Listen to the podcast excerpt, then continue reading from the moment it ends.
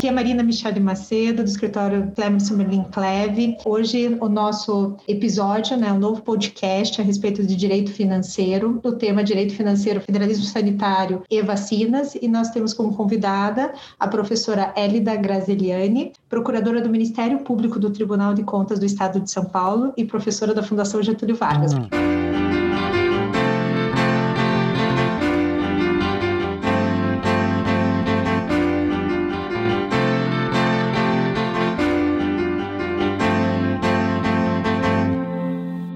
Tarde, professora. Boa tarde, é um prazer estar aqui.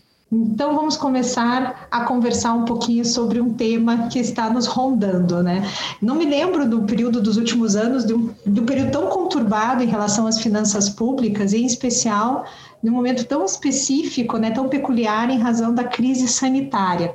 Então, no último ano, nós tivemos o, a criação de um orçamento de guerra, nós tivemos emendas constitucionais, é, 106, 107, agora 109, nós tivemos uma lei complementar nova em relação à reorganização do orçamento nesse período né, da crise sanitária. Contudo, neste ano de 2021, parece que nós esquecemos de tudo, parece que acabou a crise sanitária e nós tivemos o retorno ao novo regime fiscal. Então, eu queria conversar um pouquinho com a senhora. Num dos últimos artigos que a senhora escreveu, acho que foi no dia 23 de março de 2021, que saiu perante o Conjur, a senhora fala da questão do orçamento, mas e o SUS? Como é que fica o SUS nessa questão dessa crise? sanitária, nessa loucura orçamentária, e a senhora fala um pouquinho da autonomia orçamentária do SUS. Então, a senhora poderia falar um pouquinho como é que fica essa questão da autonomia operacional, desculpe, autonomia operacional do SUS em meio a toda essa crise financeira, na qual nós, é, crise orçamentária que nós estamos passando? É interessante, Marina, retomar a perspectiva de que o SUS já vinha, antes da pandemia, numa trajetória de regressividade da participação proporcional da União no custeio do SUS. Talvez quem nos ouve não tenha muita clareza, mas a União alterou seu patamar de custeio em ações e serviços públicos de saúde, que é até o conceito técnico com o qual a gente trabalha para o piso aplicável ao setor, por diversas vezes, e a União nunca teve o mesmo patamar de aplicação aplicação que os estados e os municípios. O parâmetro de aplicação dos estados e dos municípios é um percentual da receita de impostos e transferência de impostos. É, desde o início, sempre foi o mesmo parâmetro. É, diferentemente disso, a União já redesenhou e alterou a sua regra por diversas vezes. É, o parâmetro originário da Constituição de 88 era 30% do orçamento da Seguridade Social, no artigo 55 da DCT. Isso teria permitido que o Ministério da Saúde praticamente dobrasse a sua capacidade de custeio do SUS. Depois veio a emenda 29, a União foi o único ente que teve um dever de aplicação apenas corrigindo o que aplicou no ano anterior pela variação nominal do PIB. E esse parâmetro parâmetro de correção apenas pela variação nominal do PIB acabou sendo interpretado pelo governo federal como se fosse um piso teto. Mesmo nos anos em que a União arrecadava velozmente, havia emendas parlamentares, havia pressão por mais recursos na saúde, a própria judicialização se expandia e reclamava que houvesse uma implementação efetiva do SUS. A União não, não permitia que se executasse mais despesas para evitar que esse parâmetro do quanto aplicado no ano anterior, corrigido pela variação nominal do PIB, estabelecesse um patamar mais progressivo. Depois veio a emenda 86, a emenda 86 de 2015, é, o debate que ali no Congresso aconteceu foi uma espécie de captura da agenda da sociedade organizada que pedia saúde mais 10. Né? Milhões de pessoas pleiteavam que a União aportasse 10% da sua receita corrente bruta. O governo é, acatou, mas fez uma espécie de paulatina esvaziamento dessa ideia, é, trazendo para 15% da receita corrente líquida, mas diferida em cinco anos. Uma espécie de escalonamento sendo que em 2016, o primeiro ano, né, logo após a emenda, a União aplicaria 13,2% da receita corrente líquida, que era inferior ao quanto aplicado em 2015.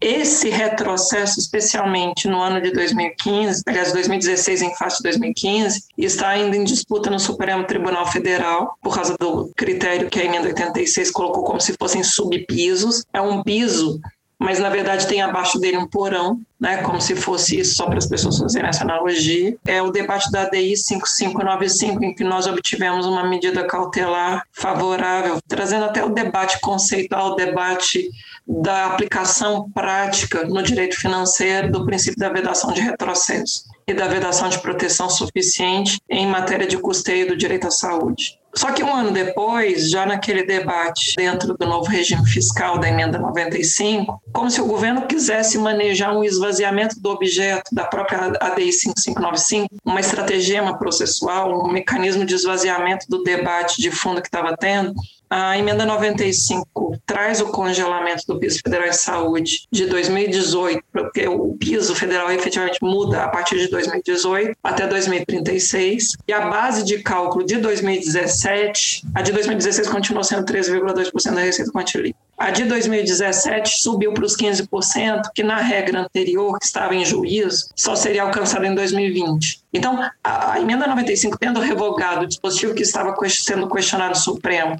na DI 5595, trouxe aí, na verdade, uma, uma redução do escopo do debate no Supremo, é uma pena que isso tenha ocorrido, mas que ainda persiste agora na prática na série de ADIs que trafegam ainda sobre a própria emenda 95. Em especial, eu me lembro da ADI 5658, porque ela vai pautar especificamente os pisos em saúde e educação, os efeitos do teto, né, do, do novo regime fiscal, sobretudo o artigo 110 da DCT, para o financiamento da saúde e o financiamento da educação. E, Marina, é interessante fazer o debate em especial que, no caso da educação, sobretudo da educação básica, a gente teve uma progressividade recente do custeio federal, que é a emenda do Fundeb. A emenda 108 amplia a complementação da União no financiamento da educação básica, mas o SUS ele não só tem sentido os efeitos vorazes da emenda do teto, como ele chega muito combalido à capacidade de enfrentamento à pandemia.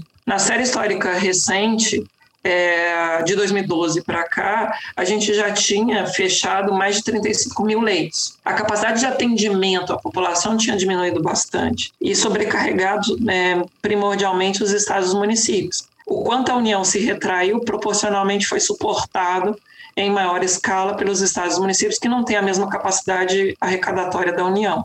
É bom, eu fiz essa retomada histórica porque é muito importante para explicar o cenário em que o SUS encontra a pandemia. Já com uma incapacidade de pensar o custeio suficiente, apenas tendo 3,80 R$ 3,80 por dia para cada cidadão. Quando o ministro Paulo Guedes fala em oferecer vouchers e que o cidadão poderia até contratar serviços de saúde no Einstein, chega a ser uma ironia absolutamente insana dizer que com 3,80 é, R$ 3,80 dia, algo que não chega a 120 reais por mês. Seria possível contratar qualquer serviço no hospital de excelência ou mesmo qualquer plano de saúde. O SUS cobre da vacina ao transplante com R$ 3,80 por dia para todos os 200 milhões de habitantes. E desses 200 milhões de habitantes, 75%, ou seja, 150 milhões de habitantes, são exclusivamente dependentes do SUS se tiverem qualquer demanda, mas rigorosamente qualquer demanda de atendimento à saúde, só tem o SUS para correr. Então, essa trajetória de esvaziamento do SUS mostra bem a perspectiva de que a gente foi aos poucos e paulatinamente negando o custeio e deixando o sistema que é universal, que é absolutamente essencial para promover o direito fundamental à saúde, atuar de forma pobre, é como se fosse um SUS pobre para pobres. Encerro o raciocínio apenas trazendo outro dado. Concomitantemente a esse esvaziamento fiscal do SUS pela União, as renúncias fiscais que incidem na saúde, inclusive as renúncias que nós deduzimos no imposto de renda, as renúncias fiscais é, para a indústria farmacêutica, a indústria, as renúncias fiscais que também operam para as instituições, hospitais de excelência, etc. Bom, tem uma, uma série de categorias de renúncias fiscais, elas já consomem algo equivalente à metade do orçamento do Ministério da Saúde. Nós abdicamos de custear de forma direta o nosso sistema universal que resguarda atendimento para 150 milhões de brasileiros em caráter exclusivo, mas que nos atende a todos. Então, se eh, nós formos nos vacinar, obviamente quem acompanha a vacinação de bebê sabe ah, o calendário na rede pública atende a todos. Se tiver qualquer necessidade num acidente de pronto-socorro, nos atende a todos. O presidente da República foi atendido no SUS quando recebeu a facada. Mas, por outro lado, você fomenta o mercado por meio de renúncias fiscais e isso apenas atende aquele um quarto da população da, da, saúde privada, em quase metade do volume total de orçamento destinado ao Ministério da Saúde. É essa iniquidade que explica por que na pandemia a gente não conseguiu fazer uma atuação realmente mais estruturada, mais coordenada, inclusive com essa disputa federativa tão grande. Sim, então, só para retomar e fazer um, um, parâmetro, então, nós chegamos na pandemia já com o SUS desgastado, sem recursos em razão das medidas e alterações de regimes orçamentários, né, do regime orçamentário da Constituição até, vamos dizer assim, nos últimos 10 anos, né, como a senhora falou, e nós temos um problema também de distribuição, vamos, vamos dizer assim, uma espécie de distribuição de renda, né, ou seja, nós renunciamos determinados ah, tributos de pessoas que teriam condições ou capacidade contributiva e que poderiam auxiliar a manutenção e a redistribuição, vamos dizer assim, desses recursos recursos para toda a população, o que né, absorveria, de certa forma, todas essas demandas do SUS. Então, nós temos dois problemas aqui. Uma questão que diz respeito a regime fiscal, opções é, anteriores, mas nós temos um problema que eu acho que não é um problema só da saúde, né? É um problema do orçamento como um todo, que são das ditas renúncias fiscais, que não se tem controle, que não se faz um, um controle severo realmente da questão da, da, vamos dizer assim, da geração realmente de benefícios para a sociedade, né? É uma, é uma captura, querendo ou não, uma captura uma, de parte do, do orçamento para uma determinada, não sei da, da, da, sua opinião assim a respeito, mas é uma espécie de captura por uma determinada, é, vamos dizer assim, camada da sociedade, né, do orçamento público. Acaba sendo, né?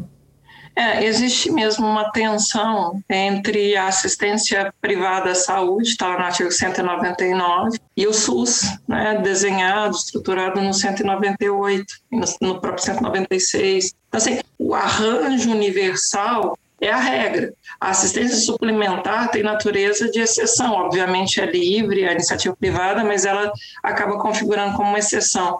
Só que a forma como nós trafegamos esse debate acaba fazendo com que é como se o Brasil abdicasse do modelo que inspirou, que é o modelo britânico, de saúde universal, de serviço público efetivamente, e aos poucos, paulatinamente, pretendesse é, aderir ao modelo americano de uhum. pujança apenas da saúde privada e um caráter residual assistencial da saúde pública. Essa, uhum. essa espécie de voucher, de oferta de planos de saúde acessíveis, quaisquer, quaisquer que sejam as nomenclaturas do mix público-privado, indica bem a disputa. E antes disso, eu queria até voltar também numa perspectiva que eu tenho chamado de guerra fiscal de despesas no SUS.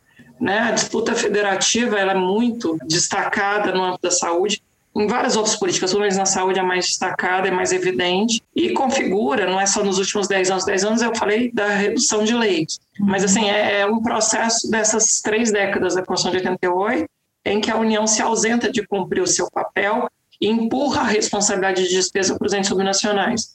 Por isso eu digo que duas são as cláusulas pétreas que têm sido lesadas nessa série de emendas constitucionais, esses redesenhos normativos que esvaziam o financiamento da saúde na Constituição. É tanto o próprio direito à saúde que é afetado, na medida em que o direito à saúde ele não vem sozinho, ele vem acompanhado de duas garantias fundamentais. Eu penso sempre que a gente precisa retomar a teoria dos direitos fundamentais e até mesmo a noção de remédios constitucionais. Remédio constitucional não é só habeas corpus mandado de segurança. Falar do piso em saúde, falar de um arranjo orgânico da política pública de saúde que distribui responsabilidades federativas é também uma, uma forma de a Constituição impor imperativos de tutela organizar o dever de o Estado prover e resguardar esse direito fundamental. Então, do ponto de vista financeiro, o imperativo de tutela, o dever de proteção, a garantia fundamental é o próprio piso. Do ponto de vista orgânico, de organização, obviamente o próprio SUS é esse remédio constitucional. Então, qualquer alteração que implique esvaziamento do dever de custeio mínimo, inclusive impedindo, tolhendo que haja essa progressividade ao longo do tempo. Assim como qualquer esvaziamento material da pactuação federativa do SUS, é, significam lesões a essas garantias fundamentais. É como se a gente aviltasse, por exemplo, como eu disse o exemplo há pouco, o, o habeas corpus, o mandato de segurança, ou ainda mais, é, a gente não debate tanto que ninguém, por exemplo, tenha a ousadia de questionar os duodécimos dos poderes, do legislativo, do judiciário, do Ministério Público, da Defensoria, ninguém questiona. É, é resguardada a separação de poderes e o correlato instrumento financeiro de proteção. Agora, por que o piso da saúde pode entrar na berlinda, como entrou nos debates da PEC 186, que era a PEC emergencial e virou a emenda 109, no início, inclusive, com a proposta de extinção dos pisos em saúde e educação. É esse o desvendamento que eu gostaria de lhes provocar, o PISA em saúde, assim como o PISA em educação, são cláusulas pétreas. Eles têm essa natureza de proteção estrutural, assim como o próprio SUS. A gente pode aprimorá-los, a gente precisa efetivamente ter um compromisso com a entrega do cumprimento das metas do planejamento sanitário, mas não pode permitir é por isso que entra o debate agora em encerro é, uhum. da autonomia operacional. Uhum. O SUS chega com uma frustração grande da sua capacidade de atuação e é, não cumpre as pactuações federativas. O governo federal troca ministro da Saúde quatro vezes no meio da pandemia, e se a gente fosse realmente ter capacidade de gestão racional da pandemia, a gente tinha que, por exemplo, fazer a mesma reflexão que se fez com a autonomia operacional do Banco Central. A ideia de mandato fixo no direito ela não é estranha, não é uma ideia alienígena, é uma ideia recorrente. A gente fala em mandato fixo ou vedação de exoneração imotivada nas agências reguladoras, nas agências executivas, agora mesmo na autonomia do Banco Central.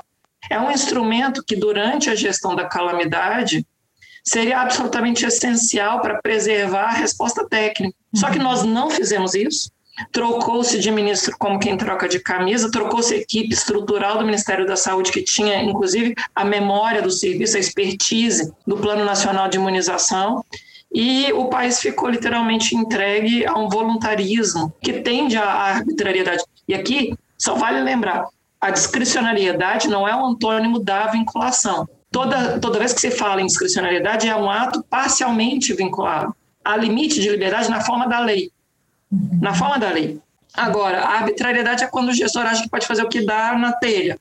É o bom mau humor do governante que resolve testar medicamentos sem comprovação científica, testar indicações é, de posturas que são é, francamente contrárias às orientações da Organização Mundial de Saúde. O que o Brasil viveu durante a gestão da pandemia não foi discricionariedade, foi a arbitrariedade. Por isso, o SUS precisava ter tido essa proteção esse arcabouço, tanto financeiro quanto orgânico. E nessa questão, é, continuando nessa né, arbitrariedade do nosso chefe do Poder Executivo né, Federal no âmbito da União, e, e, o destaque que ganham os governadores aqui, cada, cada um tentando sobreviver da sua forma, alguns prefeitos.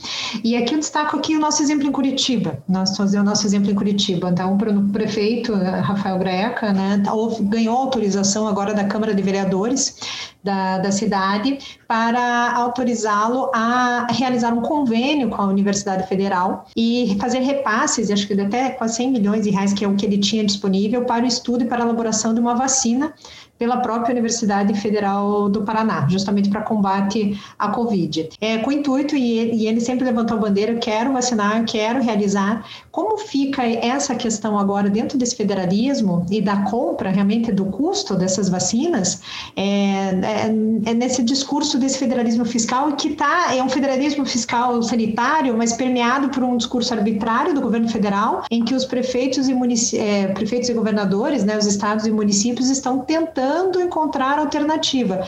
Perde a política de, de, de vacinação, perde-se o SUS. O que, que a senhora acha a respeito dessa situação? Em relação à assunção de despesas, que são, obviamente, de responsabilidade da União, é porque toda a legislação é, atribui à União o Plano Nacional de Imunização, os municípios que é, contratarem, contraírem qualquer responsabilidade, substituindo a União, lá na Lei Orgânica do SUS, a 8080, tem uma previsão expressa no artigo 35 a respeito da possibilidade de serem ressarcidos.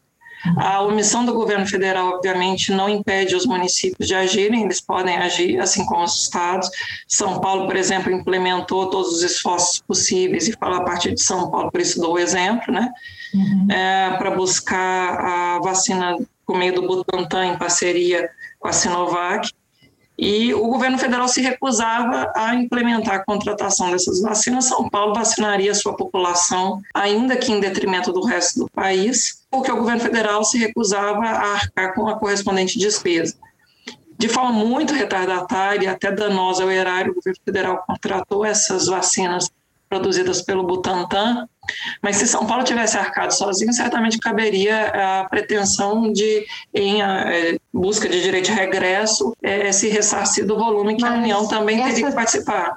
Mas essa, com essa situação, é, não perdemos, inclusive até em custo, em planejamento, porque cada ente tendo que comprar a sua vacina ou produzir a sua vacina, nós não perdemos em escala, o que é, o plano, a própria lei 6.259 de 75, que é sobre o plano de imunização, acaba não perdendo forças. Gente, vamos dizer assim, não é um retrocesso brasileiro, o Brasil que era super reconhecido né, mundialmente a respeito do, do planejamento de vacinas, é, nós acabamos com, com isso, infelizmente também, vamos dizer assim, algo que já tinha sido materializado, já estava na nossa cultura, né, a política de vacinação, ela acaba sendo fragilizada. O que, que a senhora também, eu não sei se...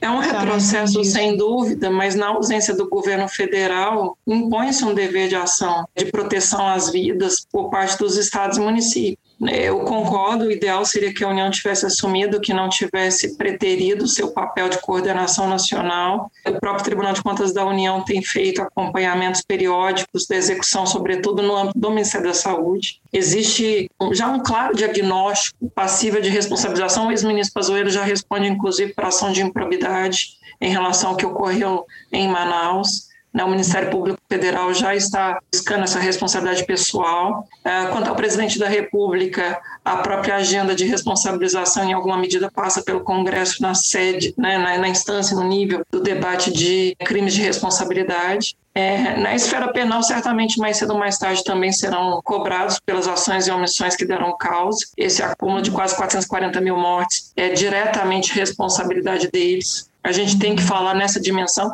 Eu me lembro de em abril, Marina, de 2020, veja você.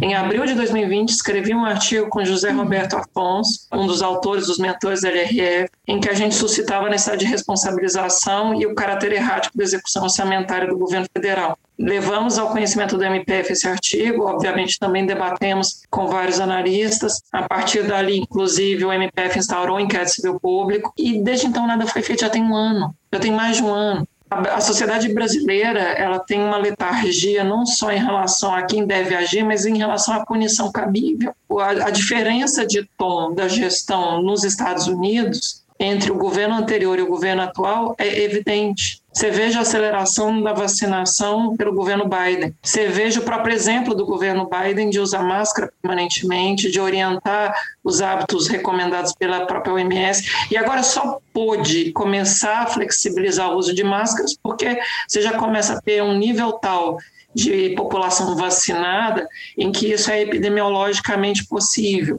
Embora talvez ainda seja um pouco precipitado, mas toda sorte. Os Estados Unidos já estão tão avançados na vacinação que o cenário de retomada econômica lá já se projeta. E o Brasil continua literalmente capturado nesse trato patrimonialista de curtíssimo prazo eleitoral. Em 2020, tudo o que se fez foi para impactar as eleições municipais. Em fevereiro deste ano, foi para impactar mesas, a eleição das mesas diretoras da Câmara e do Senado. E agora, o próprio debate do orçamento de 2021, tal como nós ouvimos, é já para direcionar recursos para a reeleição dos parlamentares do próprio presidente da República em 2022. É, é uma lógica realmente de apropriação privada do interesse público. Não, e a senhora agora falando dos Estados Unidos, mas também eu lembro da própria é, Inglaterra, né? Apesar de toda a discussão a respeito do primeiro-ministro, como o órgão autônomo da saúde funcionou e a população hoje já foi vacinada completamente da primeira, na segunda e já tem a terceira dose. Eles estão discutindo a respeito da terceira dose, se vai ser concedida ou não à população, ou se eles vão segurar para daqui a um ano. Mas a distribuição da vacina dentro desse sistema organizado, vamos dizer assim, público de saúde, saúde, menos na Inglaterra, já funcionou independente da, do posicionamento político do primeiro-ministro, né? Daí também lembro da, da questão da autonomia orçamentária que a senhora tratou aqui, operacional do SUS também. Mas então, agradeço a participação, professora, muito obrigada, como sempre, as suas explicações extremamente ricas. Neste caótico, nesse momento caótico, que eu posso esperar e desejar a senhora esperança, né? Acho que de todos, da gente conseguir tentar lutar aqui, e eu acho que, como professores e, né, como estudiosos do direito, o importante, né, e a nossa pretensão aqui é fazer divulgar, como nós estávamos começando antes de, come, é, de começar a gravação, divulgar conhecimento de uma forma com que a gente possa mudar esse cenário, mudando os gestores, né? Mudando os gestores e informando a população de forma com que a população possa exigir, os, né, os operadores de direito possam atuar para tentar construir um país melhor, né? E fazer com que os parâmetros constitucionais sejam realmente adotados desde os pisos mínimos, desde os instrumentos, das instituições e de bandeiras que o Brasil tinha né, anteriormente, como um projeto integrado de vacinação, como um projeto integrado do SUS, que a gente possa retomar e construir para frente. Então, muito obrigada, professora. Eu que agradeço e eu acho que a grande chave de manutenção da esperança é a nossa própria Constituição. Ulisses Guimarães, no discurso, inclusive a respeito da, da, própria instalação da Assembleia Nacional Constituinte, falava que a Constituição seja a luz de lamparina na noite dos desgraçados. Quando a escuridão foi imensamente angustiante, que a gente se lembre que nós temos um pacto constitucional civilizatório, que a nossa Constituição seja essa luz de lamparina, ainda que às vezes tímida, ainda que às vezes frágil, mas ela é o nosso grande eixo civilizatório, é o nosso grande projeto comum de um país melhor. Obrigada mais uma vez. Obrigada, então.